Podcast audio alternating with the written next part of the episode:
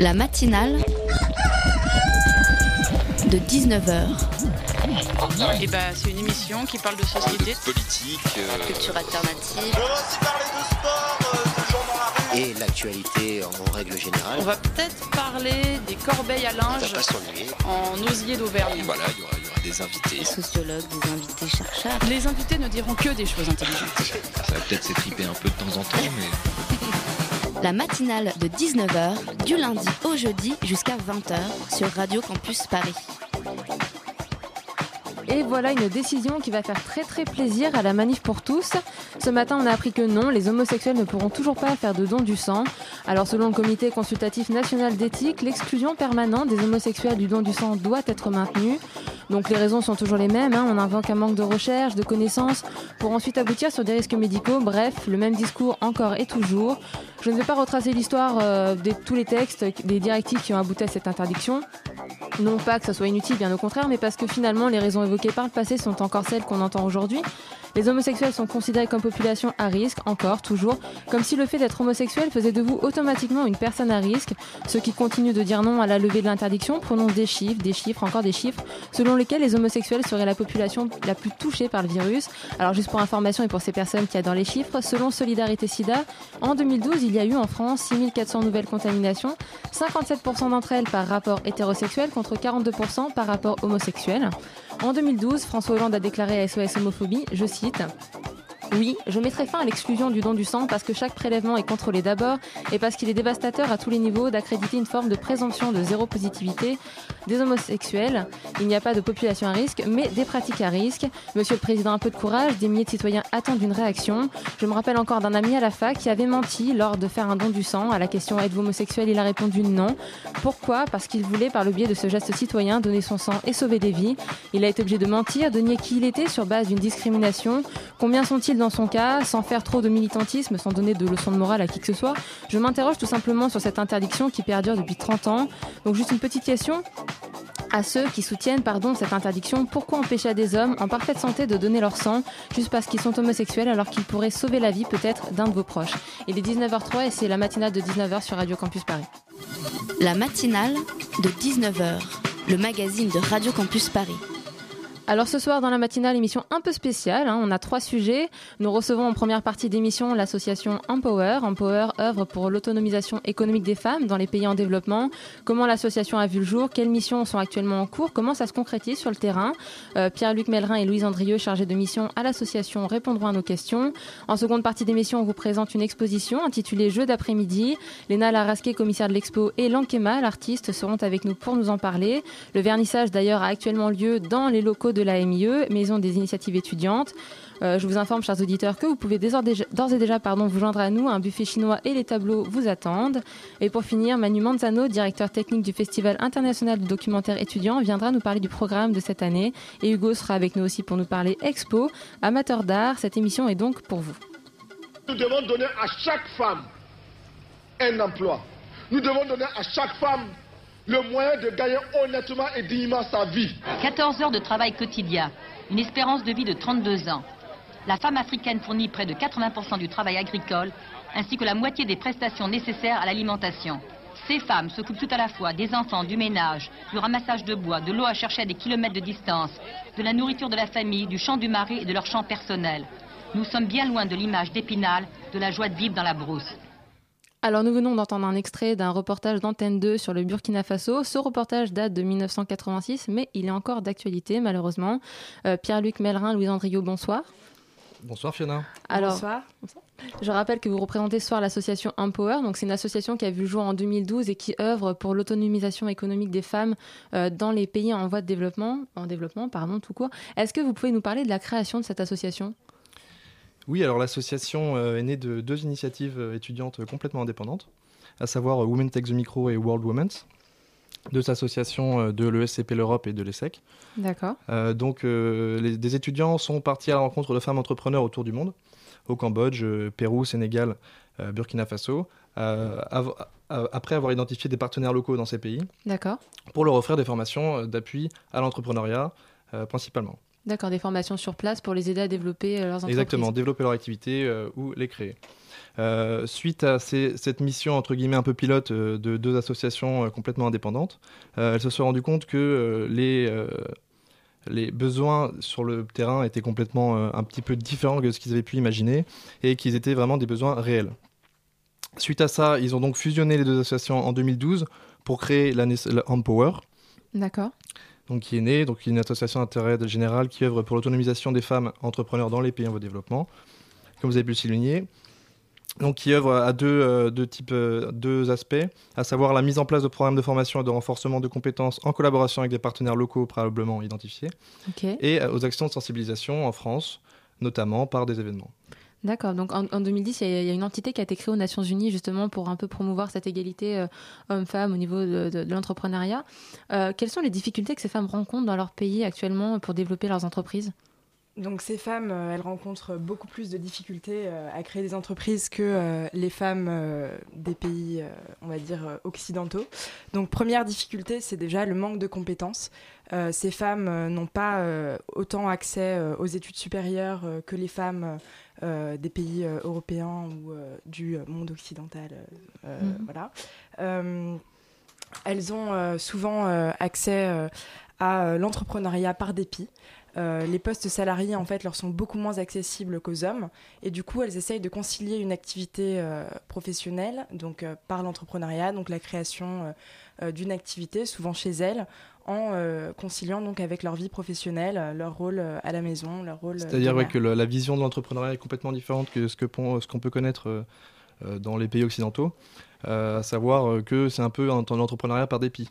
C'est-à-dire pour créer vraiment un, petit revenu qui va pouvoir euh, c'est vraiment pour subvenir à, leurs besoins, à leurs besoins et aux besoins de leur famille. Et ce qui leur manque euh, surtout, et c'est ce que la mission pilote a identifié, c'est vraiment la confiance et euh, justement avoir ce rôle de leadership dans l'entrepreneuriat et la volonté de mener un projet à son terme jusqu'au bout comme une activité professionnelle génératrice de revenus.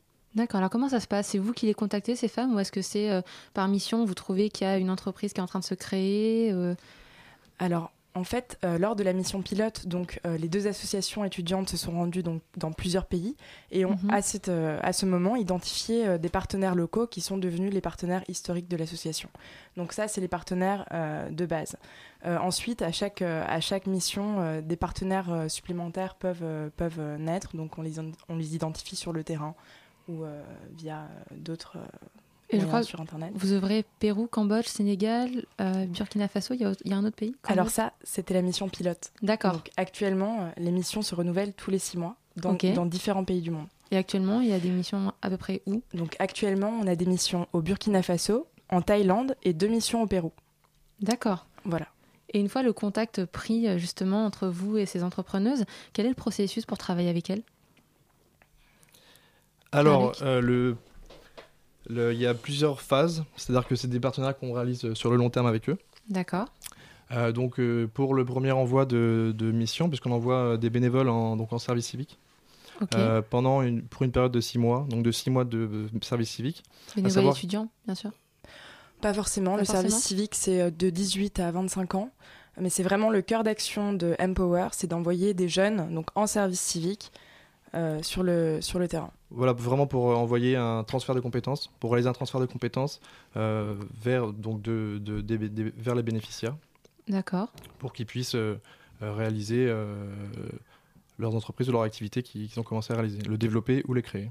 Et comment ça se passe une fois sur place, une fois que le bénévole est sur place pour développer justement Alors, ces entreprises avant d'arriver sur place, ils ont une formation de, de deux semaines en France sur justement donc le partenaire, le partenaire local a identifié en amont les besoins des femmes entrepreneurs. Donc il a identifié des entreprises qui peuvent être à différents stades de l'entrepreneuriat. Donc ça peut mhm. être des startups comme des entreprises plus développées. Enfin j'appelle ça des startups parce que c'est ce, dont on parle dans, notre, dans, jargon. dans notre jargon. Euh, et une fois que ces, ces, compétences, donc ces besoins de compétences sont identifiés, ils nous les transmettent et nous, on va en parler avec, donc on va sélectionner les volontaires en fonction de ces besoins en compétences donc au plus près des, compétences recherchées. Faire une formation en amont de deux semaines à Paris euh, sur vérifier leur capacité à transmettre aussi ces compétences, donc renforcer leurs compétences et euh, travailler sur vraiment le diagnostic. Diagnostic qui va être poursuivi par les volontaires pendant un mois sur la période donc de début de leur mission. Donc pendant un mois, leur objectif va être d'analyser l'entreprise pour laquelle ils vont être commandités, on va dire, et euh, de voir qu'est-ce qu'ils vont pouvoir faire avec les femmes.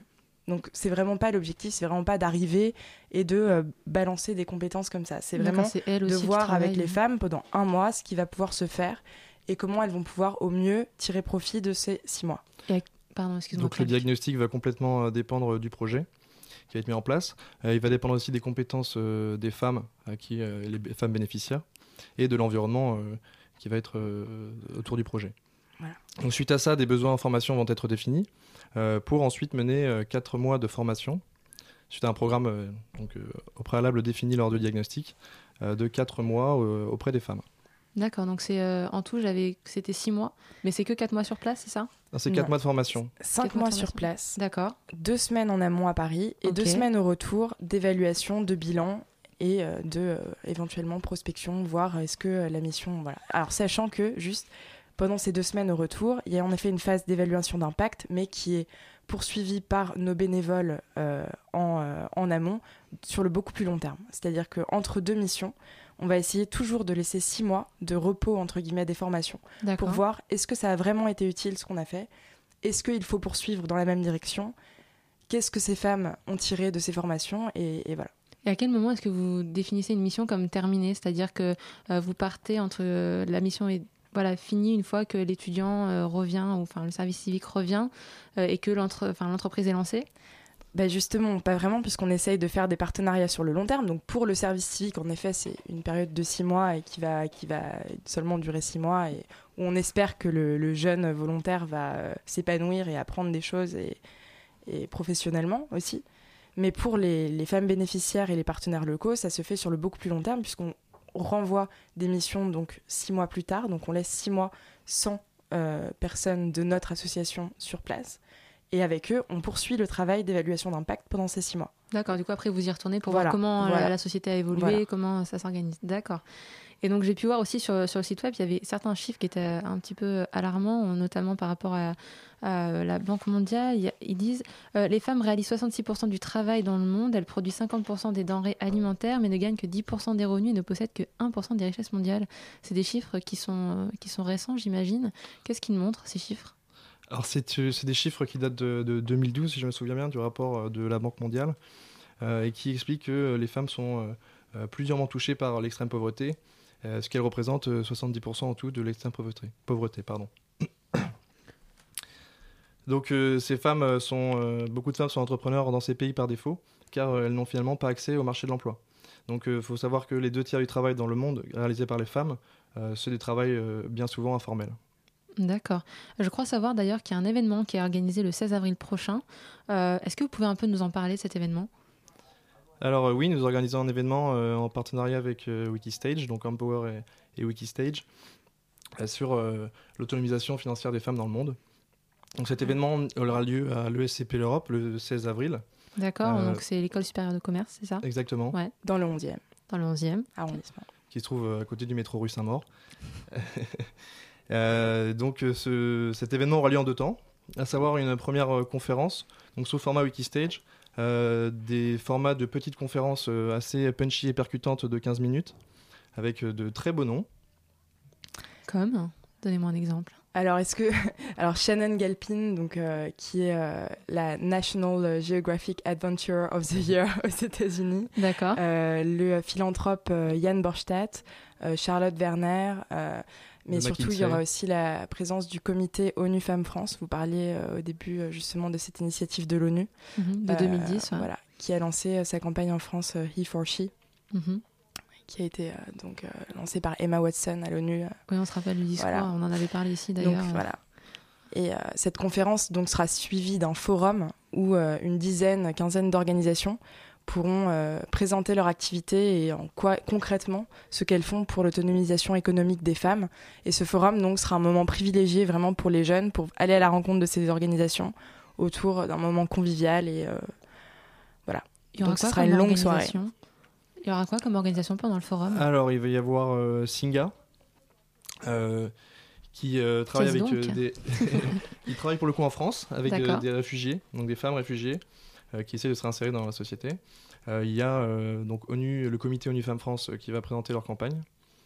il y a la plateforme de crowdfunding euh, Women, voilà, W4, qui est la première plateforme de crowdfunding en Europe exclusivement dédiée à des projets pour soutenir les femmes et les filles. D'accord. Elle a été, elle a été euh, mise en place quand cette euh, plateforme? Je crois que c'était 4. ou 5 ans. 4 ou 5 ans. C'est par Shannon Galpin qui va donc présenter dans la conférence. D'accord. Voilà.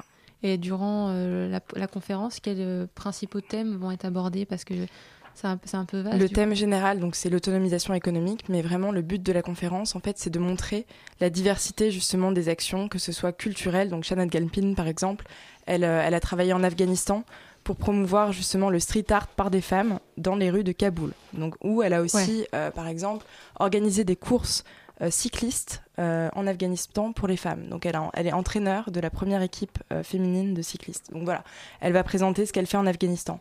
Euh, Yann Borstadt, il a mis en place une fondation euh, qui, va faire différents projets, pareil, dans, différents pays. Euh, il a par exemple créé une radio exclusivement féminine. en Afghanistan aussi. Bon, mes exemples sont pas très variés. Mais, voilà. Et Charlotte Werner, par exemple, elle, elle travaille pour McKinsey. Et elle, elle va plus nous parler du côté, justement, les femmes dans le monde de l'entreprise en France et à l'international. Donc, euh, comment est-ce qu'on peut changer euh, le management dans les entreprises pour euh, valoriser les femmes? Comment aussi cette culture d'entreprise doit évoluer? Et elle va nous parler de recherches qui ont été conduites par McKinsey ces, je crois, quatre ou cinq dernières années, annuellement, et en quoi justement elles peuvent faire un peu avancer les choses dans le monde de l'entreprise. Mm. Donc, on aura des panélistes très différents euh, qui vont nous parler autant d'initiatives sur le terrain dans des pays où les femmes, la condition des femmes est extrêmement difficile en effet, où la pauvreté est bien plus grande qu'en France. Mais on aura aussi des, initiatives qui vont nous parler de euh, la France et euh, du monde de l'entreprise. D'accord. Et cet événement, le 16 avril, il est ouvert à tous? Il est ouvert à tous, bien sûr. Il, il est ouvert à tous. il faut s'inscrire sur Internet. On a un site Internet d'ailleurs qui est donc www.empo-her .com, donc mpo e m p o w e. D'accord. Et euh, et euh, pareil une page Facebook où vous pourrez trouver euh, tous les détails de l'événement qui s'appelle Share Her Voice. D'accord. Et donc un site aussi consacré à l'événement. Un site dédié à l'événement vous pourrez trouver en tapant Share Her Voice Empower sur Google. Alors si ça, ça peut attirer un peu les foules. L'événement donc sera un peu sur le modèle des conférences TEDx. Donc ce système de Wikistage, c'est vraiment d'avoir des, des, conférenciers qui sont filmés et euh, qui vont essayer de délivrer un message de la façon la plus euh, dynamique possible sur scène.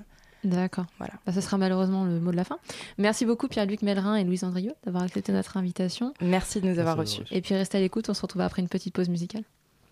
Hold up, we are singing it again from a center block stand. We gon' show you how to wave a hand. Goodbye. Don't cry, time flies. Oh my, do you like your last or you risk it like your first? If we run out of water, how we gonna run our thirst? Uh oh, high five, down low, too slow. Say it was your last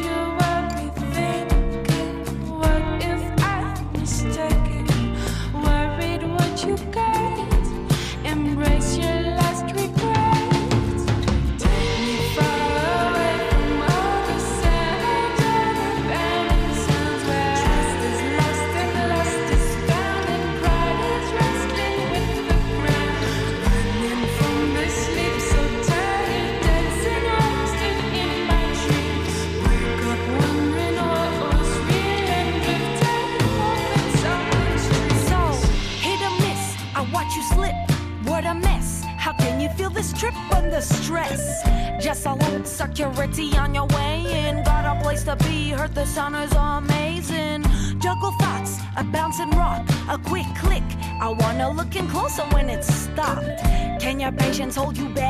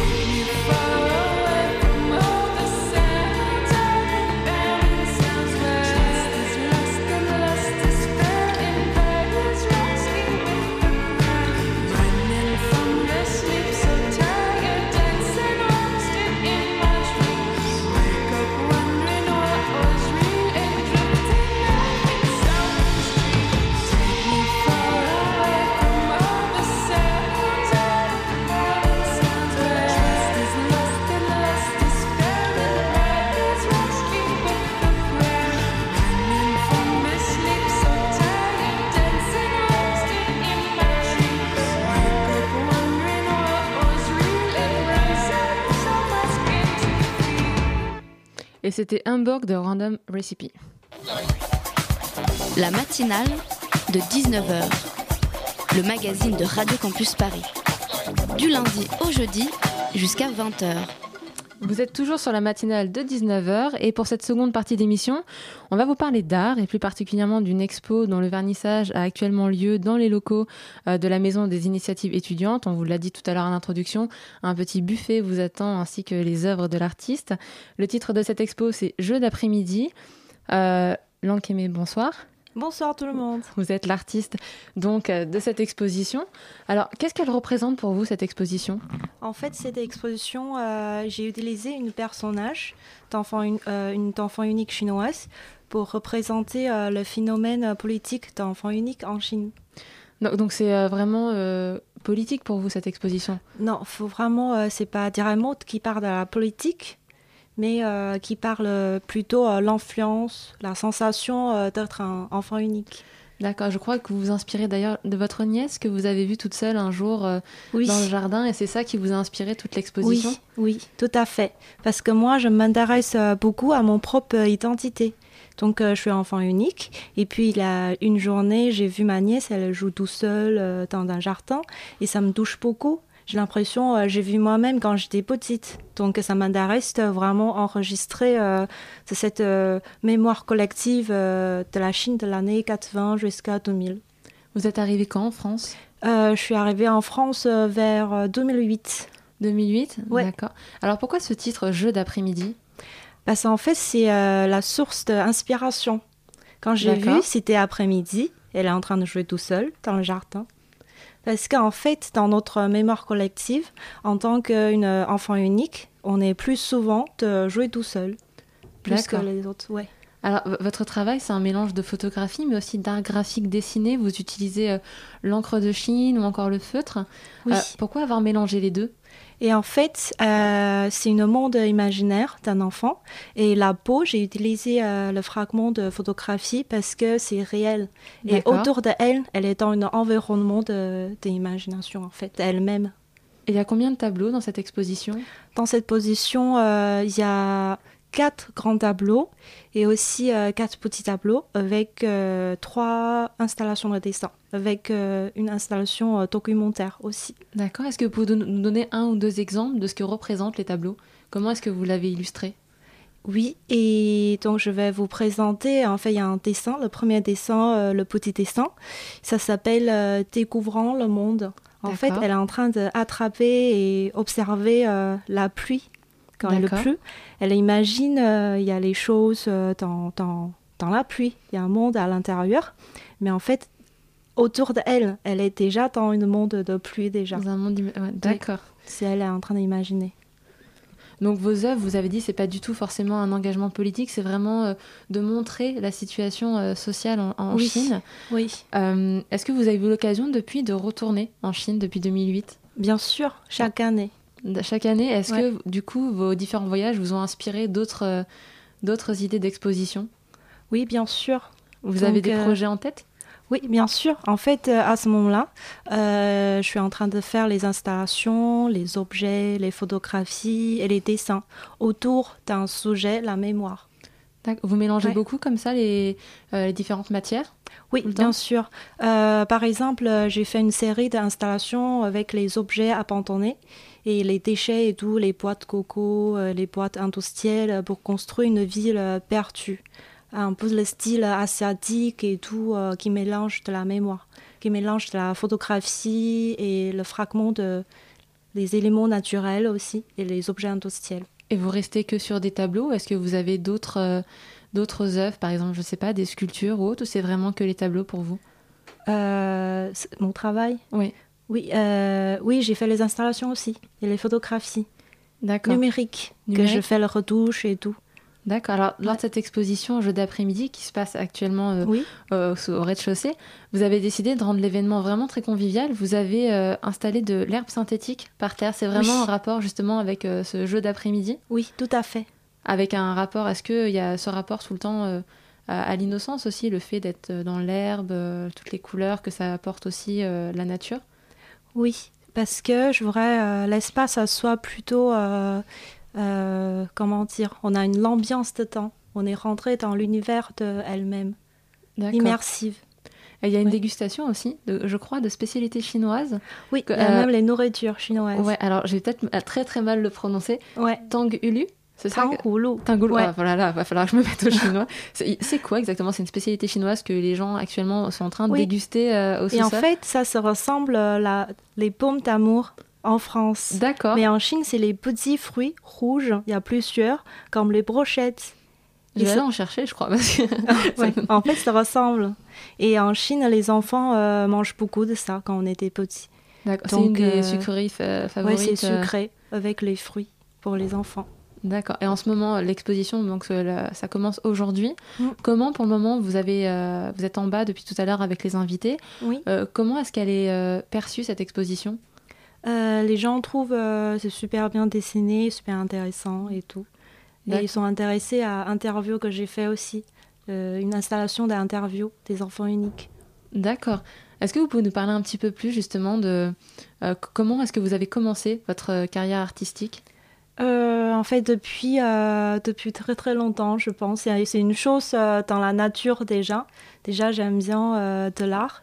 Et puis d'abord, j'ai fait design industriel en Chine, design industriel. Et puis, je suis allée en France pour commencer à faire l'art plastique. Et maintenant, je fais le master de espace lieu exposition réseau. Donc vraiment, à je quelle université? À Paris 1, Sorbonne, Panthéon-Sorbonne. D'accord. Ouais. C'était vraiment un choix du coup de venir en France pour apprendre euh, pour apprendre l'art? Oui, tout à fait. C'est votre première exposition? Ou vous en avez fait d'autres avant? Ah, ça, c'est la première exposition personnelle. Personnelle, Oui. d'accord. Vous en avez fait des collectives auparavant?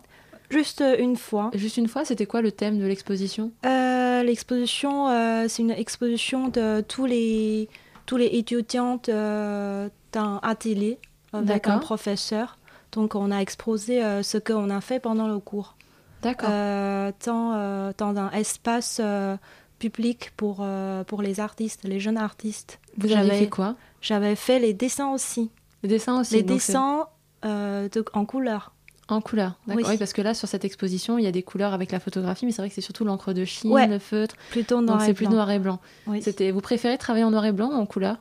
Parce que je trouve une cou- euh, la couleur noir et blanc, c'est une couleur neutre.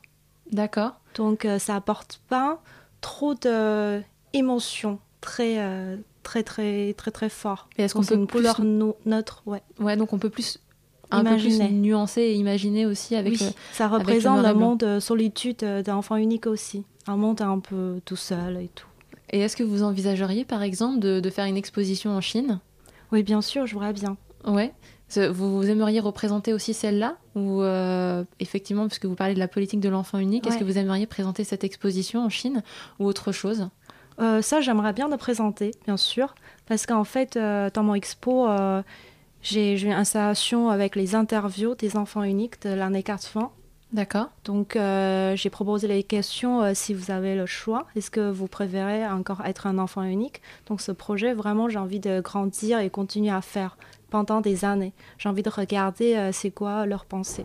D'accord. Et pour le moment, les questions, enfin les réponses qu'on vous a données, Oui. de ces elles sont plutôt positives ou négatives? La plupart des gens ne veulent pas être enfant unique. Ouais, il y, a y comme un manque quelque part de ne pas avoir de, de frères et sœurs dans cette politique Ouais. que soit imposée. Euh, pardon? Vous auriez aimé avoir des frères et sœurs? Bien sûr. Ouais. Mais il y a les gens aiment bien, il y a les gens ne veulent pas et tout. Oui, ça dépend Ça vraiment des, dépend des vraiment. personnalités euh, de Ouais. tout le monde. Ils ont répondu plein de choses très intéressantes. D'accord. Et est-ce que vous allez mettre votre exposition, par exemple, euh, une fois qu'elle sera passée sur Paris, est-ce que Mm. vous allez la mettre à disposition sur un site web, par exemple, pour que les gens euh, qui n'ont pas pu venir sur Paris puissent Mm. voir l'exposition? Oui, j'aimerais bien. On va, on va mettre les photos, les vidéos et tout. D'accord. Même exposer euh, d'autres fois. D'accord. Oui. Et euh, en ce moment à l'université, est-ce que c'est une exposition qui fait partie de votre cursus scolaire? Est-ce que ça fait partie du diplôme ou est-ce que euh, Euh, non, c'est ça fait, complètement à côté? euh, non, ça fait pas une partie de notre étude. C'est vraiment Personnel, l'ENA. quoi. Personnel. Mais pour l'ENA, peut-être plutôt, plutôt lien avec son étude.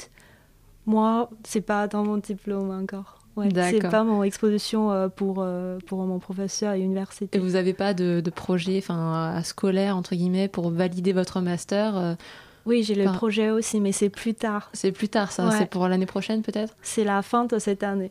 La fin de cette année. Oui. Vous avez une idée de ce que vous allez présenter? Oui. Ouais. Tout Toujours ce le que j'ai dessin encore? Les dessins, les installations et tout.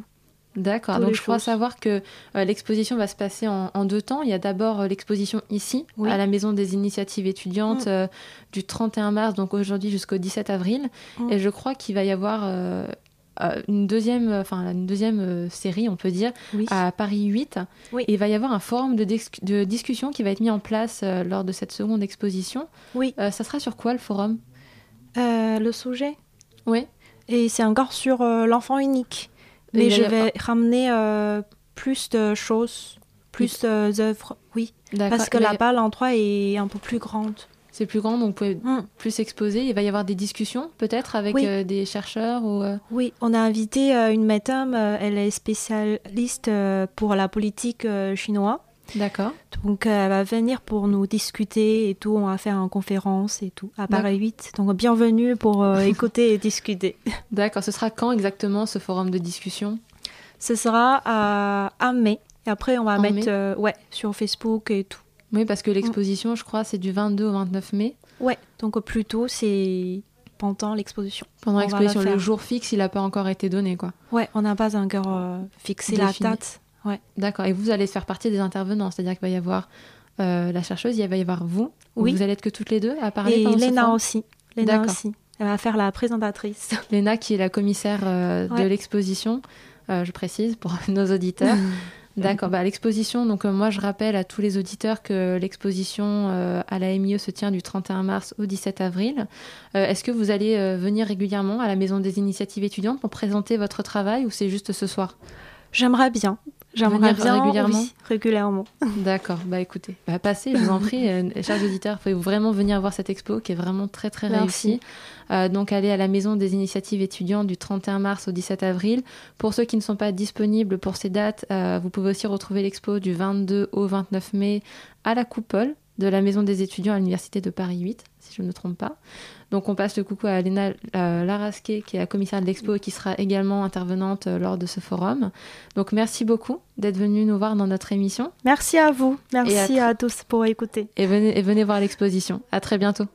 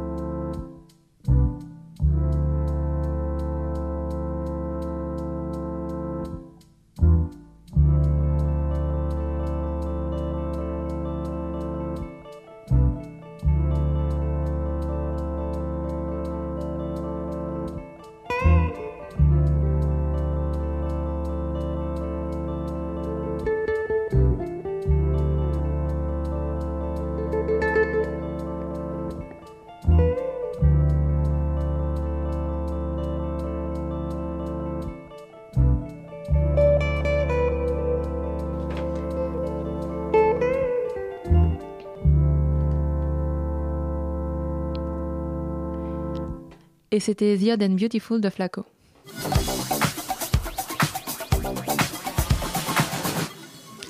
Et en dernier sujet d'émission ce soir, le troisième, promis, il n'y en aura pas de quatrième, dommage. Dans la matinale de 19h, on vous présente le Festival international du documentaire étudiant. Euh, Manu Manzano, bonsoir. Bonsoir. Alors vous êtes programmateur du festival, donc c'est un festival qui est assez particulier et même unique, euh, puisque c'est le seul festival français dédié à la création documentaire euh, étudiante et internationale. Donc, oui, voilà. Comment est né ce festival?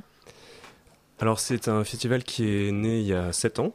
D'accord. Euh, à partir d'une initiative étudiante, c'est-à-dire c'était des étudiants euh, à Paris 8 qui ont euh, en master documentaire qui souhaitaient rendre visible leur film et, euh, et qui ont organisé une première projection et puis ensuite ça, ça s'est étoffé euh, d'année en année jusqu'à devenir ce que c'est aujourd'hui, c'est-à-dire un, un festival à part entière sur trois jours où 24 films sont présentés, issus de 16 pays et à partir d'une sélection de 600 films reçus. D'accord. Est-ce que si on peut comparer par rapport à l'évolution, la première édition, par exemple, on y retrouvait quoi? Exactement pareil que ce qu'on y retrouve aujourd'hui au niveau euh, film Alors, ou est-ce que l- moi, j'ai, je, fais partie du festival depuis trois ans, donc euh, j'ai pas participé aux toutes premières, mais les toutes premières, c'était euh, c'était un groupe d'étudiants qui, sont, qui, ont, qui ont désiré en fait montrer leur travail. Et puis ensuite, les choses se sont euh, construites petit à petit, d'année en année. Euh, on a trouvé un lieu qui, nous accueille et qui euh, a comme une image donc à Saint-Ouen, qui est un lieu très agréable où avec une grande salle de projection de 200 places et puis un lieu de, convivialité où on peut servir des repas, faire des concerts, etc. Et, donc voilà, le, festival a grandi et, maintenant il, trouve toute sa place dans l'offre actuelle de- des festivals de documentaires. D'accord. Et quels sont les objectifs de ce festival? Alors on a vocation à être euh, un- une sorte de laboratoire, une sorte de voilà, enfin, Expérimentation. euh, documentaire. oui, enfin disons de, de rendre compte, enfin de- d'essayer de, euh, d'être une sorte de cellule de veille du- de la jeune création documentaire euh, internationale.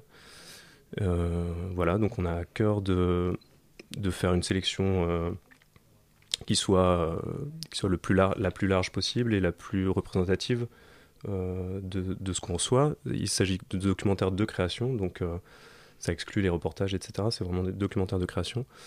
Euh, et puis, euh, on a à cœur aussi d'accueillir les, les réalisateurs. Donc, euh, on s'est débrouillé pour avoir un réalisateur présent à chaque séance.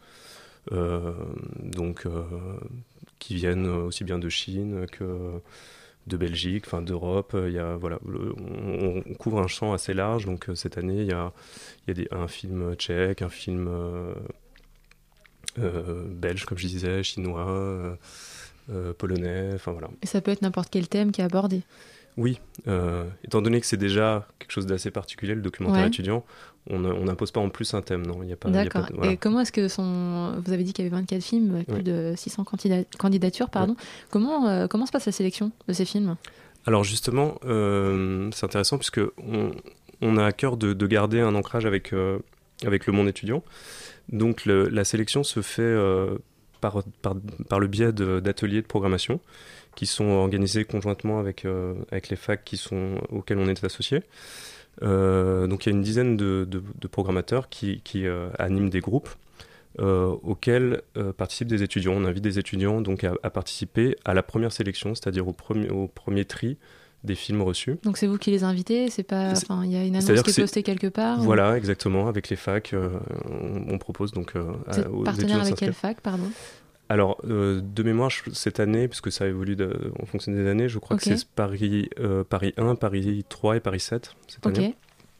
Et, euh, et donc, ben voilà, les, les- donc il y a un premier tri qui est fait, puisque enfin, encore une fois, 600 films, c'est assez énorme. C'est énorme. Ça met combien de temps euh Oh, bah, c'est un travail au long cours, c'est-à-dire qu'on commence euh, à, à la fin d'une édition, on commence déjà la sélection pour l'année d'après.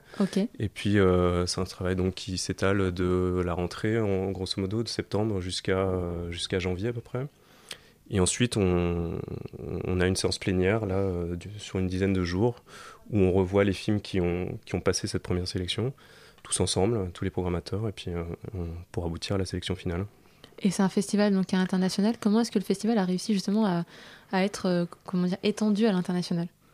Parce que c'est assez Euh. unique quand même comme, comme festival. C'est vraiment des documentaires étudiants. Comment Ouais. vous avez réussi à le propager? C'est-à-dire que les étudiants des autres facs euh, dans les autres pays euh, vous contactent a- Oui, c'est ça, bah, en essayant de, de développer des, des, des partenariats avec des écoles à l'étranger, etc. Les réseaux des écoles de cinéma en fait dans le monde entier, en essayant de, voilà, de communiquer avec ces écoles et puis d'année en année en, tissant des liens avec ces écoles. On a, on a certaines écoles qui, qui, nous envoient, comme les écoles belges ou les, ou les écoles polonaises, qui nous envoient très régulièrement des films. et voilà, donc on, on finit par par euh, bien se connaître et puis euh, voilà. Euh, ouais, combien de temps dure, dure le festival? Alors c'est trois jours, c'est les 8, 10 et 11 avril, mercredi, vendredi, samedi. il y a, je crois, sept séances en tout. Enfin, il y a deux, deux séances le mercredi, la même chose le vendredi, et puis toute la journée le samedi. Et, et au-delà des séances, donc des films, on, on, a à cœur aussi de faire d'organiser d'autres événements. Donc, euh, il y a notamment une masterclass le samedi matin, masterclass du CNC animée par euh, Valentine Roulet, qui en, fait euh, est une étude d'un cas particulier d'un documentaire qui s'appelle Rick euh, qui a reçu un, maximum d'aide euh, au, long, au long de sa, sa, production et de sa. C'est quoi le synopsis un petit peu pour qu'on puisse euh, dire aux auditeurs de quoi ça parle? Alors ça je sais pas. Je peux pas vous dire parce que j'ai pas vu le film, mais en fait il s'agit vraiment d'une. C'est-à-dire c'est une masterclass qui est destinée à tous les étudiants en cinéma qui souhaitent réaliser et produire un documentaire. Donc c'est axé vraiment sur l'aide et euh, à, la, production de documentaires, c'est-à-dire la rédaction de dossiers, etc., l'accompagnement, tout, voilà, tous les, tous les guichets auxquels on peut s'adresser, voilà, euh, pour obtenir des aides euh, à la production de documentaires. D'accord, donc ouais, pour arriver à la sélection finale, c'est un long travail. Il y a voilà. vraiment, d'accord. Et j'ai vu aussi qu'il y avait chaque année, il y avait un parrain. Enfin, il y a le prix du parrain, en fait, ça se passe comment Voilà. Alors, on est un festival non compétitif, mais on, a à cœur aussi d'associer euh, des parrains, c'est-à-dire en fait des gens qui peuvent euh, en quelque sorte mettre le pied à l'étrier euh, pour des jeunes réalisateurs. D'accord. Donc cette année ils sont au nombre de quatre. Et ce qu'on propose à, ces parrains, donc, c'est de voir tous les films avec nous au cours des séances et puis à l'issue de ça, de, de, de, créer un parrainage avec un, avec un des réalisateurs, celui qui, voilà, qui, qui leur a plu, qui, qui, qui, les a marqués, et de les aider à leur façon. C'est-à-dire que euh, ce sont des professionnels du cinéma, donc chacun à sa façon peut donner une aide. Ça peut être euh, alors il y, a deux monteuses par exemple cette année, donc ça peut être un regard sur, euh, sur le montage, ça peut être euh, un réseau, ça peut être euh, voilà. Il y a le, festival de Ménionec aussi qui est un des parrains cette année, qui lui propose une résidence à, au, au, lauréat donc de ce parrainage. donc une résidence pendant laquelle est réalisé un, un documentaire, un portrait. Euh, voilà. ouais, donc c'est non compétitif et c'est vraiment chaque euh, réalisateur à son voilà. L'idée c'est euh, plutôt de créer du lien. Enfin, c'est pas, c'est pas de, de, décerner des bons ou des mauvais prix, c'est vraiment de créer du lien entre, entre des gens qui ont déjà un pied dans le métier et des jeunes réalisateurs qui ont, viennent, qui, qui, sont justement en train de passer le cap, c'est-à-dire qui sortent de l'école et qui donc ont, ont besoin de construire un réseau, etc., et de, pour produire leur premier film. Il y a qui comme parrain, par exemple? Alors donc cette année, on a un producteur, Quentin Laurent. On a donc Françoise Vidoff, qui est monteuse et productrice. Euh, Chantal Piquet, qui est monteuse également. Et le Festival de Ménionec, donc, euh, qui propose donc la, résidence. Ce sont les quatre parents cette année. Et donc il y a plusieurs projections euh, sur trois jours. Est-ce que parmi toutes ces sélections, il y, a des, il y a des thèmes qui sont ressortis et du coup vous avez réussi à... Comment sont organisées finalement les projections? Non, on fait, on fait pas de programmation thématique, on fait euh, plutôt, c'est, enfin, une fois qu'on a, on a un corpus de films, mhm. auquel, euh, voilà, on essaye après de faire des séances, évidemment, euh, les plus cohérentes possibles, en termes de durée, en termes de, de style, de, voilà, enfin, d'essayer, voilà, que chaque séance soit en soi un petit, un petit panel de, de programmation. Et donc, euh, au contraire, on va, pas, on va essayer de plutôt pas forcément associer des, thèmes euh, similaires, mais plutôt des films qui peuvent, qui peuvent se répondre, ou qui peuvent dialoguer, ou qui peuvent offrir de, différentes perspectives de, de, forme ou de, voilà, de dispositifs. On retrouve beaucoup de documentaires, mais il y a aussi des activités prévues entre les séances, euh, de massage, tout ça. Est-ce que vous pouvez nous dire un petit peu quel genre d'activité on va pouvoir retrouver? Oui, alors ça c'est un chose qui nous tient à cœur aussi, c'est que bah, ces trois jours, ce soit effectivement l'occasion de voir des films, mais également que ce soit, au-delà de ça, euh, un espace de convivialité. Et c'est pour ça qu'on a, une équipe de bénévoles qui, euh, gère donc euh, le bar. euh, donc on, sert à manger, à boire euh, durant toute la durée du festival. On organise des concerts. Euh, on a une personne donc qui vient euh, proposer des massages euh, shiatsu. D'accord. Euh, voilà, il y a tout un tas de, de- de festivités, d'activités comme ça qui sont proposées euh, pour, euh, bah, pour que les gens se rencontrent et puis pour voilà. Et puis il y a aussi une programmation musicale, c'est ça? Enfin, il y a... Voilà, il y a un concert d'ouverture, ouais, qui Ouais. c'est une fanfare, et il y a un, un concert pour le dernier jour également, et puis euh, probablement un DJ set aussi le, le vendredi. Voilà, donc en fait il y aura a priori une programmation musicale chaque soir. D'accord. Pourquoi avoir inséré justement une programmation musicale dans un festival euh, de films et de documentaires Bah parce qu'on on a encore une fois on a ce lieu qui le permet, c'est-à-dire que euh, y a la salle de projection d'un côté, euh, pendant lesquelles, euh, enfin, qui, nous sert à faire les projections, mais il y a également euh, cet espace qui est vraiment très agréable, donc à, à Commune Image, je sais pas si vous connaissez, mais euh, qui, qui offre donc une grande salle euh, très très très agréable.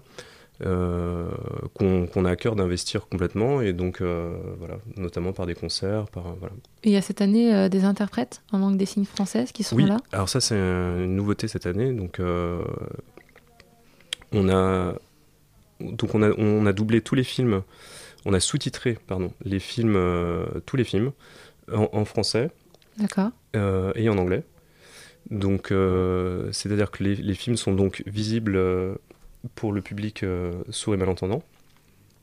Et euh, on a une séance qui est dédiée réellement euh, à, ce public, c'est-à-dire qui est sous-titrée avec les normes de sous-titrage malentendant. Mais les autres sont également tous accessibles. Voilà, c'est des choses qu'on a. Encore une fois, on a envie d'être un laboratoire, donc on a envie d'essayer, d'expérimenter, de proposer des choses et de voir en fonction, voilà, de, de- des réactions du public, etc. voilà, de, de- pour euh, éventuellement rectifier le tir ou, ou éventuellement proposer d'autres choses ou s'améliorer d'année en année, euh, d'édition en édition. Ah, J'ai vu sur le site aussi qu'il y avait un pocket fidé. C'est quoi Les pocket fidés, ce sont les, les projections qu'on fait à l'extérieur du festival. En fait, c'est le, le fidé hors les murs. Mhm. Euh, donc, on, on organise ça dans les facs qui sont partenaires. C'est un, un petit peu un retour sur, le, sur les ateliers qui ont été faits, les ateliers de programmation avec les étudiants. C'est un peu l'aboutissement, c'est-à-dire qu'on présente les films euh, dans les facs. Et puis, euh, il se trouve qu'on fait aussi une soirée là, ce jeudi à la commune libre d'Aligre, euh, qui est également une petite, une petite séance, une pré-séance fidée. euh, voilà, une, sélection de trois films. Euh, non, non, c'est ouvert, libre. euh, voilà. c'est ouvert à tous. Ah, vous, vous me faites penser que je, je devais préciser que pour la séance, la, pour la masterclass CNC, c'est sur inscription. C'est la seule chose qui est sur inscription parce que pour le coup, on, s'attend à une grosse demande. C'est vraiment une master. Enfin, Valentine Roulet, c'est quelqu'un qui est vraiment euh, très au fait de, de la production euh, au CNC. Et donc, euh, on s'attend donc probablement à avoir beaucoup de demandes pour cette euh, masterclass. Donc, c'est sur pré- pré-inscription sur, euh, sur notre site. Voilà. D'accord. Bah écoutez, merci beaucoup Manu Manzano d'être venu euh, nous parler de la FIDE. Je vous en prie. Voilà, donc euh, notez les dates, c'est du 8 au 11 avril. Donc euh, vous pouvez retrouver tout le programme sur euh, le site web. Voilà. D'accord. fide. donc fide.lesimpatientes.org D'accord, ce sera à la commune Image euh, à Saint-Ouen. à Saint-Ouen, accessible par le métro et le bus euh, depuis la porte de Clignancourt. D'accord. Eh bien, restez en- avec nous aussi, chers auditeurs, parce que bientôt on va retrouver Hugo pour sa chronique expo.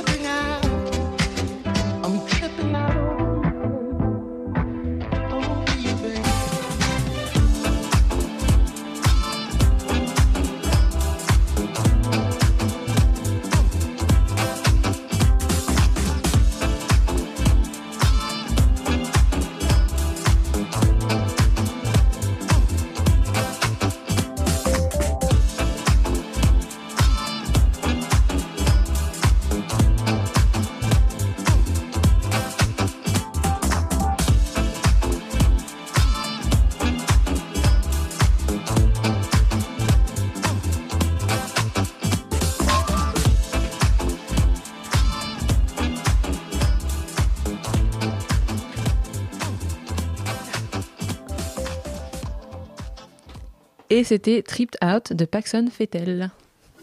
La matinale de 19h sur Radio Campus Paris. Alors chaque semaine, il visite pour nous les expos du moment et nous livre ses impressions. Donc c'est l'heure de la chronique expo de Hugo. Bonsoir Hugo. Salut Fiona. T'as vu, il fait jour, d'habitude il fait nuit là lors de ta chronique. Ah, ça va être une chronique encore plus éclairée. T'as vu? Alors cette semaine, t'as quitté Paris, tu nous as emmenés à Lille pour faire un tour avec Donald Duck. Tu m'expliques? Oui, car euh, cette semaine, en fait, je suis parti en week-end dans le Grand Nord avec euh, mon frérot. Et puis j'en ai profité pour visiter pour vous la deuxième édition d'Open Museum, organisée par le Palais des Beaux-Arts de Lille et consacrée cette année à ce bon vieux Donald Duck. Oh, génial. Open Museum, c'est une invitation donnée chaque printemps à des créateurs en tout genre à venir s'établir au Palais des Beaux-Arts de Lille pour créer des œuvres originales qui vont en fait dialoguer avec les œuvres permanentes et les espaces déjà existants du musée. Lors de la première édition, euh, le groupe de musique électro-cosmique Air avait mis en musique les collections euh, en composant des morceaux euh, inédits qui vinrent, grâce à une technique de diffusion novatrice, en fait ambiancer la visite du musée avec des univers adaptés en fonction de l'époque et du courant artistique. Et en 2015, ce sont les artistes contemporains du collectif allemand Interduck qui se sont fait le plaisir de réinvestir les couloirs et les très très hauts plafonds des collections permanentes du Palais des Beaux-Arts de Lille. Les artistes d'Interduck ont joué la carte de la dissimulation et de l'intégration en revisitant 80 œuvres emblématiques de l'histoire de l'art, des objets d'archéologie, des peintures ou des sculptures, en y plaçant systématiquement à l'intérieur une ou plusieurs figures de Canard. Génial. Improbable mais vrai, Donald, personnage mythique de Walt Disney, créé et popularisé dès les années 1930, se retrouve tel un caméléon à squatter euh, des toiles de Léonard de Vinci, de Picasso ou de Manet, et ça remonte même encore plus loin, car la visite commence par l'Antiquité, où on découvre, entre deux pharaons, une momie avec les pieds palmés et un bec. L'effet garanti, c'est désarçonnant et hilarant. Ah oui, ça a l'air d'être assez désarçonnant et hilarant, mais euh, un peu brillant, enfin, d'après ce que tu me dis d'un point de vue pédagogique. Oui, tout à fait, car en s'appropriant de la sorte les œuvres classiques, en dépossédant les grands maîtres de leurs chefs-d'œuvre de manière drôlatique et impertinente, le collectif Interduck crée un terrain foisonnant de médiation artistique. En fait, pour moi, ce qui rend les œuvres classiques inaccessibles, c'est leur réputation d'inviolabilité. On ne peut pas les toucher, elles sont considérées comme sacrées et nous sont imposées comme des chefs-d'œuvre indétrônables et incriticables. Un point c'est tout. On est donc, sans culture euh, artistique spécifique, condamné en fait à s'emmerder complètement dans les musées des beaux-arts. Or, l'incompréhension et l'ignorance se cachent en fait dans le principe même de cette inviolabilité. Car toute chose un, tant soit peu merveilleuse va soudain perdre complètement de son aura le jour où on impose au peuple sa suprématie par la propagande bien pensante. Or, à nouveau, en s'emparant avec ironie de ce sujet inviolable, en le déformant, en le trafiquant, en le bousculant, on finit au contraire par le comprendre. Et sans forcément aller jusqu'à l'aimer, eh bien on le respecte. De fait, en plaçant des originaux à côté des tableaux euh, pimpés de canards, le Palais des Beaux-Arts de Lille incite le visiteur à regarder les détails, les tout petits détails de l'original, pour savoir ce que remplace la figure du canard. Et tout d'un coup, ce visiteur se rend compte de la richesse incroyable de l'œuvre classique. Ainsi, pour donner plaisir à apprendre, il faut humaniser le divin pour rendre intelligible son essence céleste. Eh bien, merci beaucoup Hugo pour cette brillante découverte. Merci à nos invités. Merci à Rémi qui était à la réalisation à côté de Titi ce soir. Et à Hugo pour sa chronique canard et Elsa à la coordination. Et dans un instant, place à l'émission On veut du solide.